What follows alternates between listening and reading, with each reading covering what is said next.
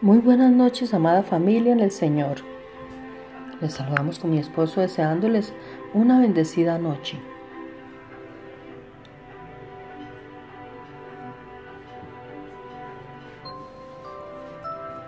Una de las razones por las que no tenemos paz es porque tenemos prisa todo el tiempo.